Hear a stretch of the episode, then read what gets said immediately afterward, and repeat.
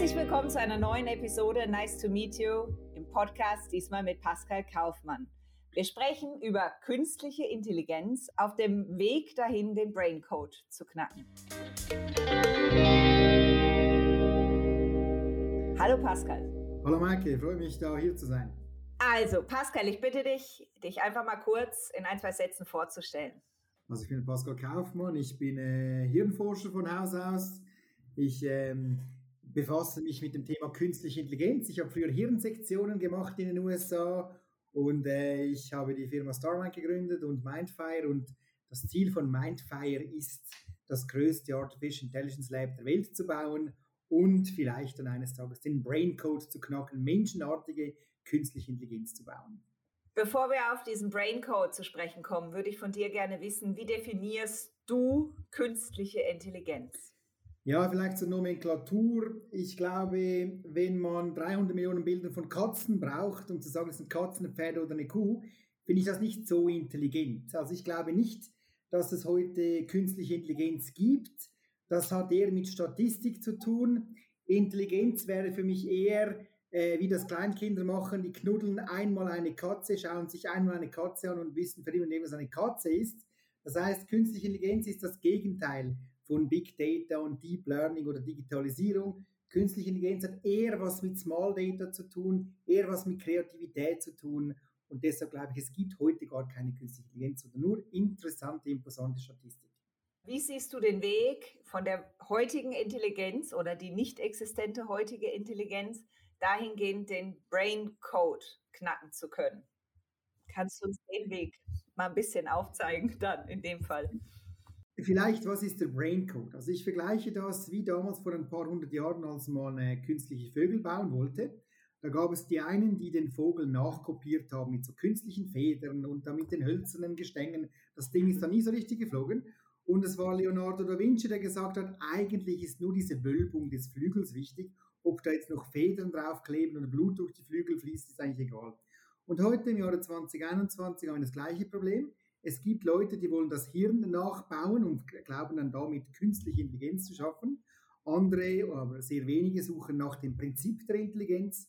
Und ich glaube, wir sollten nach einem Leonardo da Vinci, nach einem Michelangelo, nach einem Einstein Ausschau halten, Vielleicht ist das ein junges Talent, das von einer Drohne getroffen wird und nicht von einem Apfel, wie das bei Newton der Fall war, und dann die zündende Idee hat und das Prinzip eben der Intelligenz dann erfindet äh, oder entdeckt. Das ist eigentlich der Weg dorthin. Ich glaube an die Macht von jungen Talenten, die man vernetzt und die die richtigen Fragen stellen. Also dann vielleicht noch mal einen Schritt zurück. Die Frage, wie bist du darauf gekommen, die künstliche Intelligenz zu erforschen oder den Brain Code? Also ich habe Altgriechisch gemacht damals im Gymnasium und als etwa Zwölfjähriger hat der Griechischprofessor uns erzählt von dieser Prometheus-Sage, da das, dieser Halbgott, der das Feuer von Zeus geklaut hat. Ich fand, das ist ein Superstar, oder? Weil der hat die Menschen geschaffen und hat auch die Intelligenz den Menschen gegeben. Und dann hat der Griechischlehrer mir gesagt, Pascal, du hast genau die Message nicht verstanden. Das darf man nicht. Nur die Götter dürfen Menschen bauen. Sieh mal, was mit Prometheus passiert ist. Er hängt heute noch im Kaukasusgebirge, wo ein Adler von seiner Leber zehrt. Und da war es um mich geschehen. Äh, ich, ich habe mir damals gesagt, weißt du was, ich versuche eines Tages Intelligenz zu bauen, künstliche Menschen zu bauen. Das hat mich schon seit früh fasziniert und ich habe dann RETH Zürich diese Hirnforschung begonnen zu studieren, weil das einer der größten Mysterien ist. Wäre jetzt der Mond noch nicht entdeckt oder wäre Amerika noch nicht entdeckt, würde ich jetzt in einem Schiffchen äh, rudern und nach diesem Kontinent suchen, ist alles schon entdeckt, aber das Hirn ist noch unbekannt, einer der letzten unentdeckten Kontinente. Deshalb interessiere ich mich für Künstliche Intelligenz. Dann lehne ich mich jetzt ein bisschen weiter aus dem Fenster und sage, ist es dann immer noch dieser alte Traum, dass der Mensch irgendwann gottähnlich wird und neue Menschen und neue Leben schaffen kann? Vielleicht irgendwann über den Lehrer oder den Gott hinauswächst? Oder gehen wir den Weg eines Icarus und stürzen dann vielleicht doch auf dem Weg dorthin ab? Ich bin ein großer Fan von diesen griechischen Sagen, oder mit Icarus und Prometheus, da wird man häufig auch konfrontiert, soll man das, darf man das?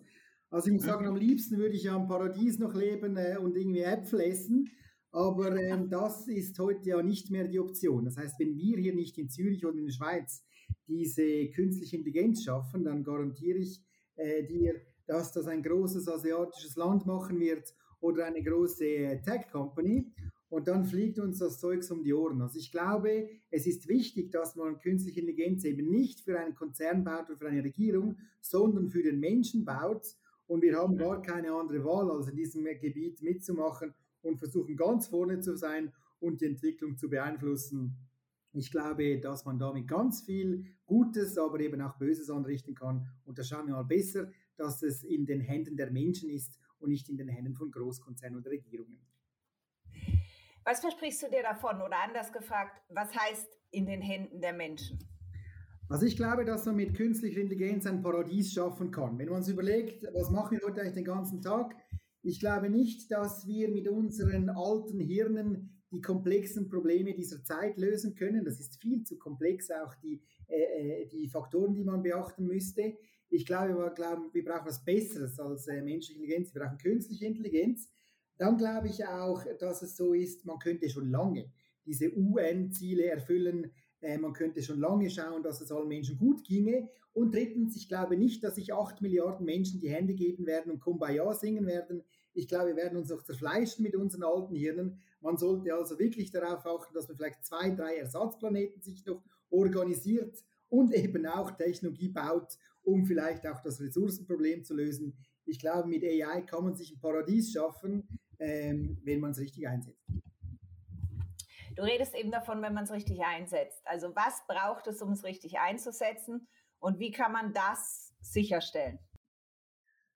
Also ich bin, ich bin ein Optimist hier. Ich glaube, es ist wie in der Steinzeit vor ein paar hunderttausend Jahren, als die Menschen um dieses Feuer rumsaßen und es damals die Debatte gab, soll man es nicht lieber ausmachen, weil so Feuer ist ziemlich gefährlich, kann ganze Dörfer abbrennen und so. Und ich glaube, die Menschen haben sich damals richtig entschieden, haben gesagt, wir können das Feuer kontrollieren, wir können das domestizieren. Und genauso ist es mit der Intelligenz. Also meine Firma heißt nicht aus Zufall meint Fire. Ich glaube, Intelligenz ist wie Feuer. Und wir werden äh, in der Lage sein, das Feuer zu kontrollieren. Das ist ein Werkzeug wie jedes andere auch. Ähm, ich glaube, dass wir Menschen das in den Griff bekommen. Wir haben es schon immer in den Griff bekommen und da bin ich optimistisch, dass wir das auch in der Zukunft machen werden. Aber die Frage ist, wie stellst du dir den Weg dahin vor? Also wie kann es geschafft werden, diesen Braincode zu knacken? Also eben, die Frage ist immer, wie kann man ein mächtiges Werkzeug eigentlich zum Guten ja. einsetzen? Die andere ist, wie kann man dieses Werkzeug überhaupt äh, bauen? Ich glaube, dass äh, die Analogie, dass das Hirn ein großer oder ein schneller Computer sei, uns wahrscheinlich um Dekaden zurückgeworfen hat. Also ich glaube immer noch, dass 90 plus Prozent äh, Forscherinnen in der Welt glauben, dass man nur genug schnelle Computer bauen müsste und plötzlich hätte man so eine Art Singularity oder plötzlich seien die so intelligent äh, wie Menschen etc. Ich glaube, das ist ein Trugschluss. Vor ein paar hundert Jahren in der Schweiz äh, gab es die Uhrenindustrie und es gibt Hirnschnittbilder aus dieser Zeit, wo die Menschen gesagt haben, im Hirn hätte es Zahnräder und Pümpchen. Und genau den gleichen Fehler machen heute. Nein, das Hirn ist kein Computer. Nein, es ist keine Input-Output-Maschine. Ich denke, man muss die richtigen Fragen stellen. Das Hirn ist wahrscheinlich viel eher ein Superorganismus. Und wenn man es als Superorganismus betrachtet, stellt man sich eben ganz andere Fragen. Und wenn man da noch an der richtigen Stelle gräbt oder, oder, oder klopft, glaube ich, dass ein Durchbruch schon in wenigen Jahren kommen könnte. Man muss also die richtigen Fragen stellen und ja nicht sich blenden lassen von dieser Analogie, dass das Hirn ein Computer sei. Welche Fragen muss man sich denn stellen? Also die, es ist eine große Kunst, die richtige Frage zu stellen im Bereich AI. Ähm, ich glaube, dass eine gute Frage irgendwie 51 Prozent mindestens der Lösung ist.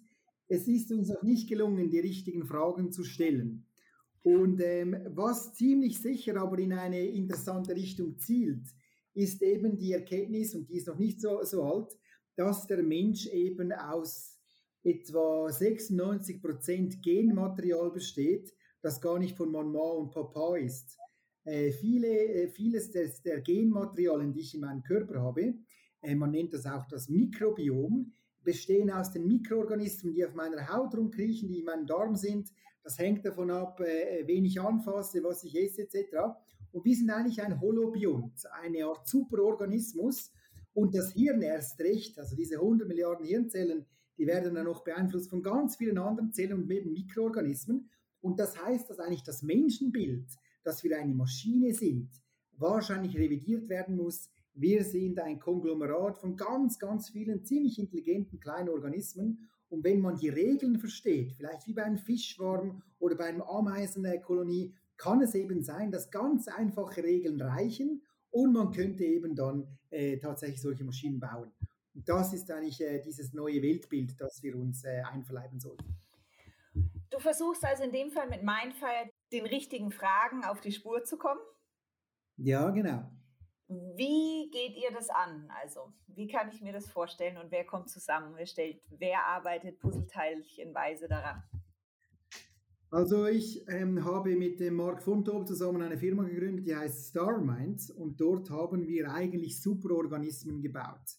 Wir haben äh, Mitarbeiter von Großkonzernen so vernetzt, dass man eine Frage stellen konnte und die Frage fand dann den richtigen Mitarbeiter automatisiert, basierend auf selbstlernenden Algorithmen. Und dieses Prinzip wendet Mindfire nicht auf Großkonzerne an, sondern auf die ganze Welt. Das heißt, wir screenen die ganze Welt nach Talenten. Wir äh, screenen alle Forschungspublikationen, die man sich vorstellen kann, haben Kooperationen mit High-IQ-Societies, mit vielen Hochschulen. Mhm. Und daraus extrahieren wir die 200.000, 300.000 smarten äh, äh, Talente äh, dieser Zeit. Das sind nicht hochgebildete äh, Supernerds, sondern vor allem neugierige, äh, oftmals auch sehr junge Menschen, die eben noch nicht glauben, dass es unmöglich ist, Intelligenz zu bauen. Und wenn man eben 200.000, 300.000 clevere Menschen durch solche Technologien vernetzt, kann man eben auch die richtigen Fragen stellen und eben auch automatisiert die richtigen Lösungen finden. Also ich glaube, wenn man es schafft, eine genügend große Kompetenz zu bauen, indem man ganz viele Menschen hier vernetzt, dann wird es uns gelingen, die richtigen Fragen zu stellen und diese dann auch zu lösen. Das ist das Ziel von Mindfire, das größte AI-Lab der Welt zu bauen, mit eben diesen vielen, vielen mhm. äh, Talenten aus der ganzen Welt. Mhm. Ich würde gerne auf das zurückkommen, was du ganz am Anfang gesagt hast, dass eigentlich künstliche Intelligenz in der Form gar nicht existiert. Warum sprechen dann alle deiner Meinung nach von künstlicher Intelligenz? Also es ist natürlich ein Menschheitstraum. Äh, man fast in jeder Kultur gibt es diese, ähm, diese Fabel, wo man irgendwas baut, äh, das den Schöpfer quasi übersteigt oder dann künstlich intelligent ist und so. Äh, es ist ein bisschen wie Ethik. Ich glaube, wir sprechen schon seit Jahrhunderten, wenn nicht sogar noch seit Jahrtausenden über Ethik. Aber es ist nicht so genau definiert, was eigentlich Ethik ist. Es ist also ein bisschen relativ. Und genauso ist es mit der Intelligenz. Dieser Begriff ist überhaupt nicht gut definiert. Und jetzt ist halt die Frage, ist ein Taschenrechner eigentlich intelligent?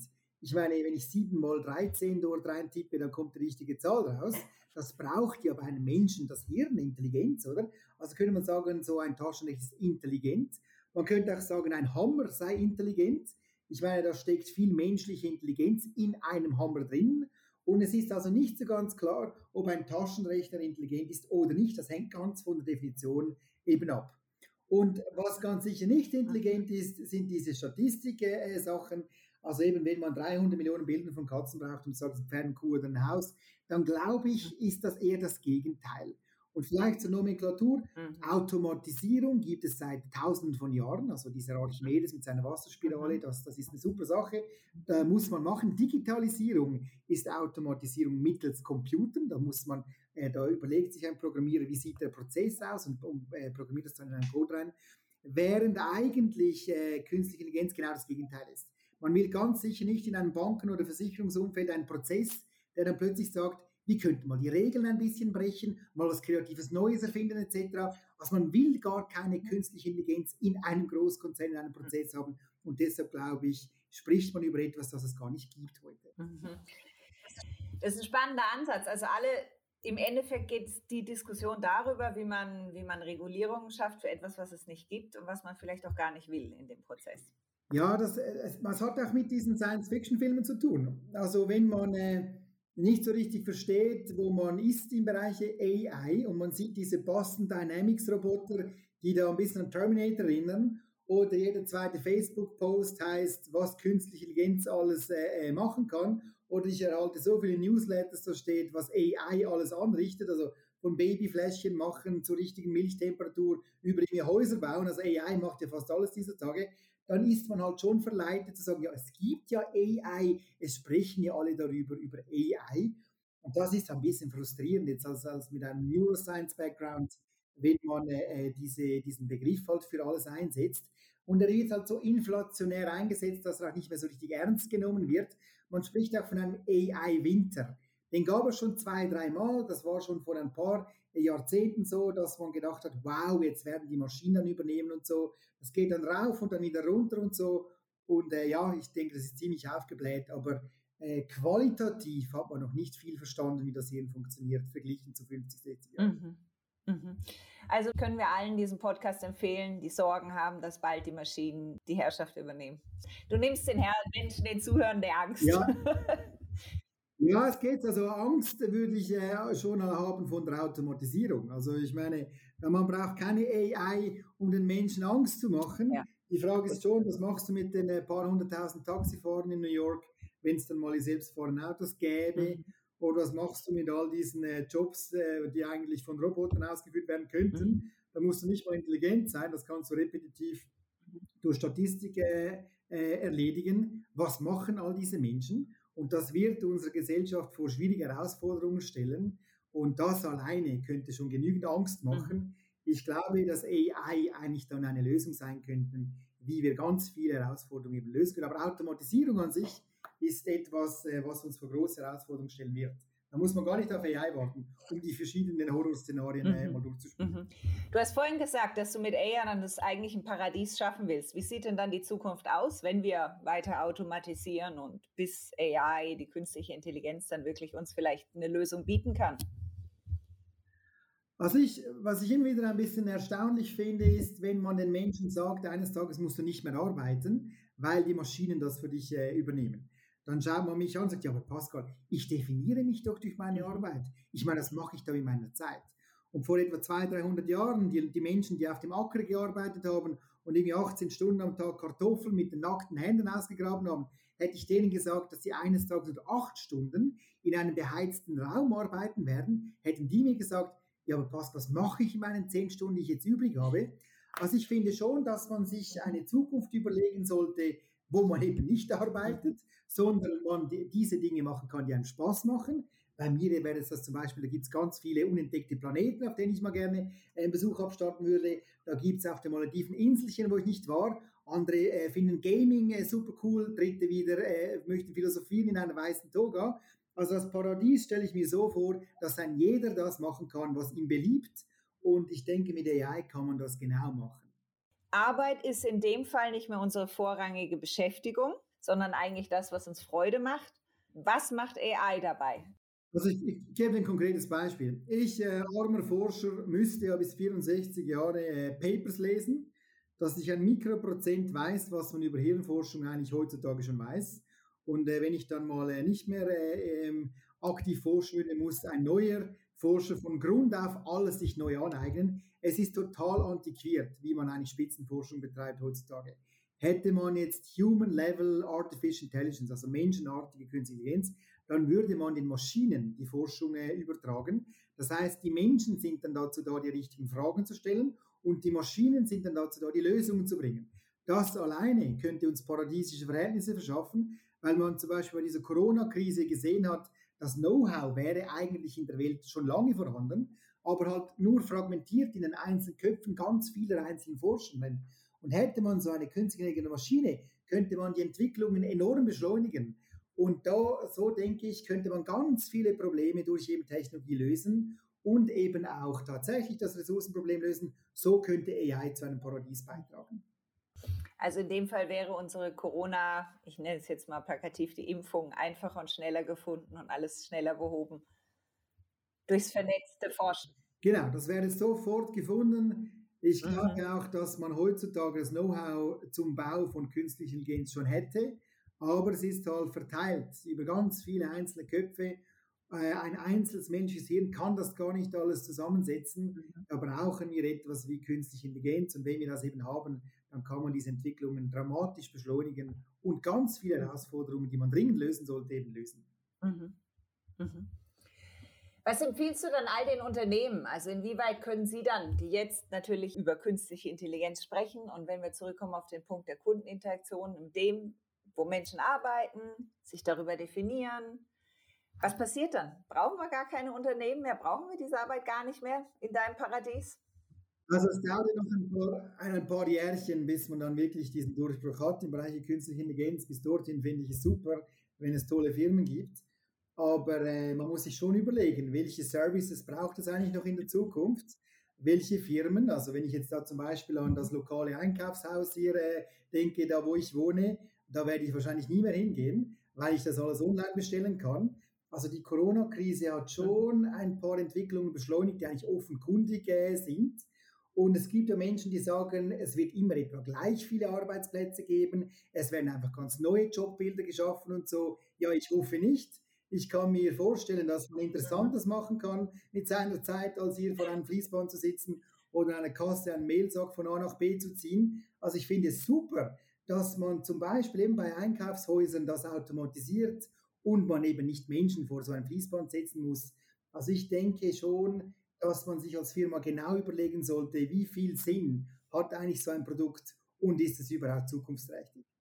Wenn ich jetzt darauf zu sprechen komme, dass wir sagen, diese Brain Code und diese künstliche Intelligenz soll hier in der Schweiz sein. Warum Schweiz? Warum hier? Und was ist die Gefahr bei den anderen Playern?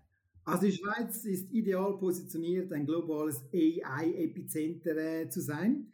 Die Schweizer sind nicht so gut im Verkauf. Also die Schweizer, äh, die legen eigentlich das Mehrwert auf die Substanz. Das ist schon mal nicht so schlecht äh, in diesen Themen. Dann sind wir neutral. Wir haben eine Geschichte aus der Schweiz, dass wir gut vermitteln können. Wir sind gute Vermittler. Wir haben eine der höchsten Talentdichten der ganzen Welt. Auf engstem Raum eine, einige der besten Hochschulen. Also wenn ich da an die ETH, an die Uni, an die Fachhochschulen äh, denke. Also wir sind prädestiniert und werden auch anerkannt in der Welt eine Führungsrolle zu übernehmen im Bereich AI. Die Alternative ist ein diktatorischer Staat, wo man bei Rot über die Straße geht und Punktabzug bekommt. Dort wird AI für die Überwachung der Bürger eingesetzt. Oder bei einem großen äh, Konzern, Tech-Konzern, dort wird dann vielleicht AI eingesetzt, wie wir mehr kaufen oder noch süchtiger werden nach gewissen Apps. Ich denke, es ist wichtig, dass man AI äh, von den Menschen für die Menschen baut und das Intellectual Property wirklich zugänglich ist und eben nicht einem Großkonzern oder einer Regierung gehört. Mhm. Mhm. Digitale Ethik hast du vorhin angesprochen. Also inwieweit ist es wichtig, da jetzt schon Regulierungen zu viel zu schaffen? Also eben Ethik ist ja eines meiner, äh, meiner Lieblingsthemen. Also als Altgrieche fragt man sich halt schon, was ist der ideale Staat, wo sollte man hin etc. Und mein Fazit bei Ethik ist, mhm. ähm, das ist sehr relativ. Also für den, äh, die Griechen sagen, für den Frierenden ist der Wind kalt und für den Nicht-Frierenden ist der Wind halt nicht kalt. Und äh, genauso ist es ein bisschen mit der Ethik. Das ist so relativ, so dass wir uns nicht groß Gedanken über digitale Ethik machen sollten, als vielmehr mal über überhaupt Ethik, weil es da überhaupt keinen Konsens gibt. Also wenn man mhm. schaut, zum Beispiel Menschenrechte ist jetzt auch nicht in jedem Land äh, vertreten oder wie wir miteinander umgehen. Da haben wir noch ganz andere Herausforderungen als digitale Ethik zu lösen. Wir sollten mal zuerst das Bildungssystem ein bisschen äh, modernisieren mhm. und dann vielleicht mal überhaupt Ethik definieren und dann vielleicht mal uns überlegen, wie die Zukunft ausschauen sollte. Und dann ganz am Schluss könnte man sich dann vielleicht über digitale Ethik unterhalten. Mhm. Jetzt meine Frage an dich persönlich. Du bist gerade Vater geworden mit einem kleinen Kind zu Hause. Verändert sich irgendwie dadurch die, die, die Perspektive, der Blickwinkel auf das Thema? Also ich meine, alles, was ich aus den Schulbüchern kenne, äh, mit, diesen, äh, mit dieser Hirnentwicklung, wann das Kind mit den Augen den Vater erkennt, wann welche Objekte ertastet werden, das kann ich jetzt eins zu eins mit meinem kleinen Sohnemann äh, hier äh, nachvollziehen. Ich finde das total faszinierend. Im Übrigen glauben wir, dass äh, einer der Schlüssel im Bereich der künstlichen Intelligenz eben ist, selbstlernende, neugierige Systeme zu bauen, die wie ein Kleinkind quasi die Welt erkundigen und das kann ich jetzt live bei meinem Sohn Sohnemann sehen. Ich glaube, wir sind oder ich persönlich bin eher noch mehr motiviert, in diesem Rennen um künstliche Intelligenz äh, äh, vorne dabei zu sein, weil ich sehe, wie viel das wir zu verlieren haben, wie gut es uns in der Schweiz geht und wie schlimm es zum Teil in anderen Regionen dieser Welt ausschaut oder wohin es gehen könnte, wenn ich da an meine chinesischen Kollegen denke. Also ich glaube, es ist wichtig, dass wir hier in Europa und in der Schweiz eine Führungsrolle übernehmen, eben auch wegen unseren Kindern und für unsere Zukunft. Ich danke dir, Pascal, für diese Einblicke in das ganze Thema künstliche Intelligenz. Danke. Danke dir, Michael.